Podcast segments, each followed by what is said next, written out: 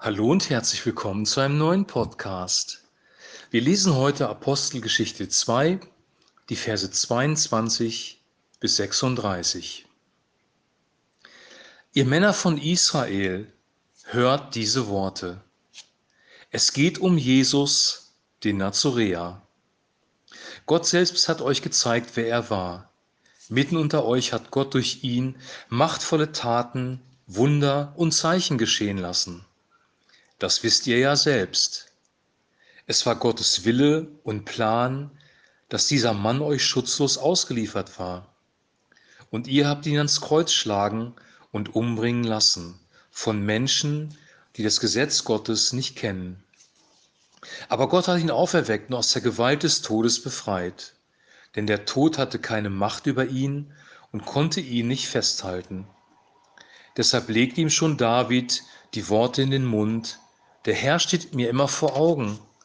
Mit ihm an meiner Seite falle ich nicht. Darum ist mein Herz fröhlich und mein Mund jubelt vor Freude. Selbst wenn mein Leib im Grab liegt, gibt es noch Hoffnung. Ja, du gibst mich nicht dem Totenreich preis. Du lässt nicht zu, dass dein treuer Diener verwest. Du zeigst mir Wege zum Leben. Ungetrübte Freude finde ich in deiner Gegenwart. Ihr Brüder, ich darf ja ganz offen sprechen. Unser Stammvater David ist damals gestorben und wurde begraben. Sein Grab ist noch heute bei uns zu sehen. Er war ein Prophet. Er wusste, Gott hat ihm feierlich geschworen, einen seiner Nachkommen auf seinen Thron zu setzen. Weil David das vorausgesehen hat, konnte er über die Auferstehung des Christus sagen, er wurde nicht dem Totenreich überlassen, sein Körper verweste nicht. David hat hier von Jesus gesprochen, den Gott hat auferweckt. Dafür sind wir alle Zeugen. Er ist emporgehoben worden, sodass er an der rechten Seite Gottes sitzt. Er hat vom Vater die versprochene Gabe enthalten, den Heiligen Geist. Den hat er über uns ausgegossen und genau das ist es, was ihr hier seht und hört. Denn nicht David ist in den Himmel hinaufgestiegen.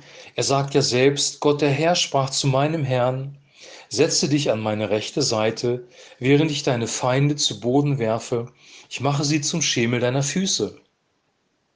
Daran soll ganz Israel mit unerschütterlicher Gewissheit erkennen, dieser Jesus, den ihr gekreuzigt habt, hat Gott zum Herrn und Christus gemacht.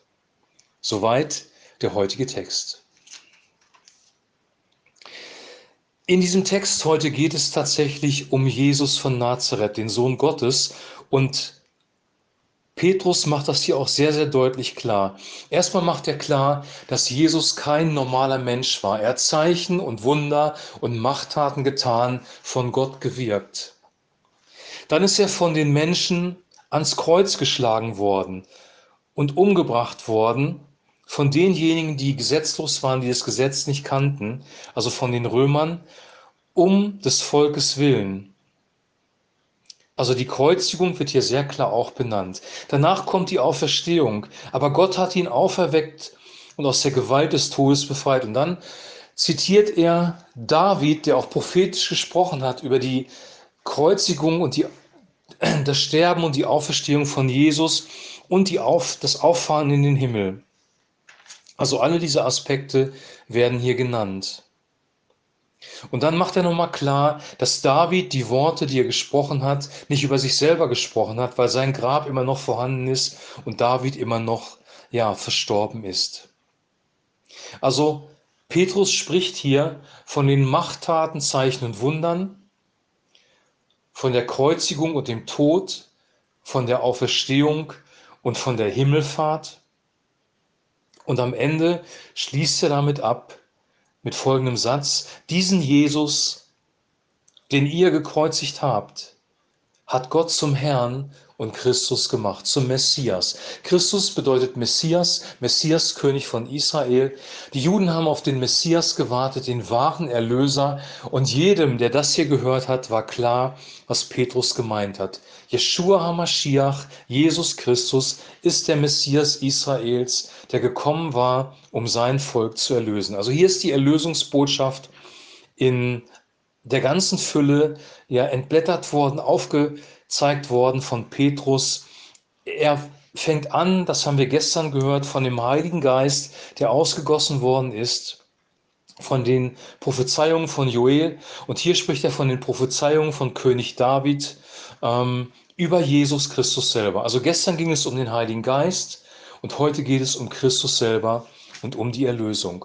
Er zitiert diese beiden Propheten, Joel und David, weil ähm, die Zuhörer Juden waren. Er holt sie da ab, wo sie waren. Und das ist eine sehr, sehr große Qualität in der Predigt des Petrus. Wir müssen die Menschen da abholen, wo sie sind und ihnen dann nicht irgendwie versuchen, eine frohe Botschaft, eine gute Botschaft, die ihnen gefällt, zu verkaufen.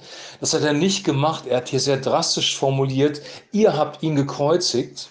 Also ihr seid auch schuld, schuldig geworden.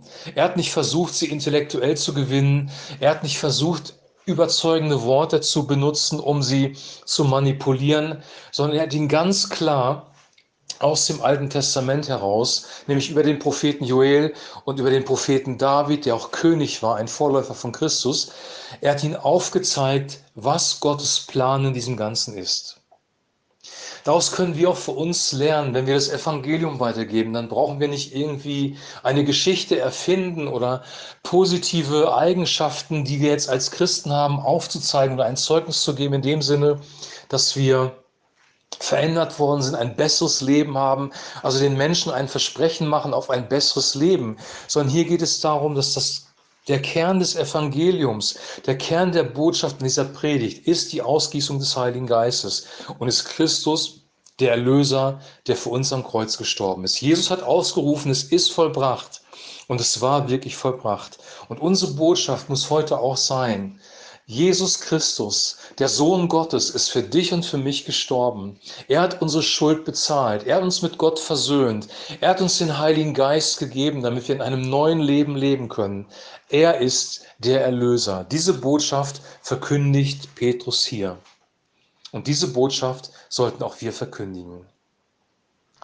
Morgen werden wir davon hören, wie denn die Zuhörer auf die Botschaft reagiert haben, was sie getan haben oder ähm, wie sie dann angefangen haben zu agieren, das werden wir morgen hören. Für heute reicht das. Wir haben jetzt zwei Teile dieser Botschaft von Petrus gehört und ich wünsche dir und ich wünsche mir, dass diese beiden Teile dieser Botschaft unser Herz berühren und dass wir das nehmen, was darin ist, nämlich dass wir den Heiligen Geist brauchen, weil er uns Christus offenbart, uns Gaben gibt, unser Leben verändert und dass wir Jesus Christus, Yeshua HaMashiach, den Sohn Gottes brauchen, der für unsere Sünden ans Kreuz gegangen ist, der gestorben ist, der uns erlöst hat und der uns ein ewiges Leben erkauft hat.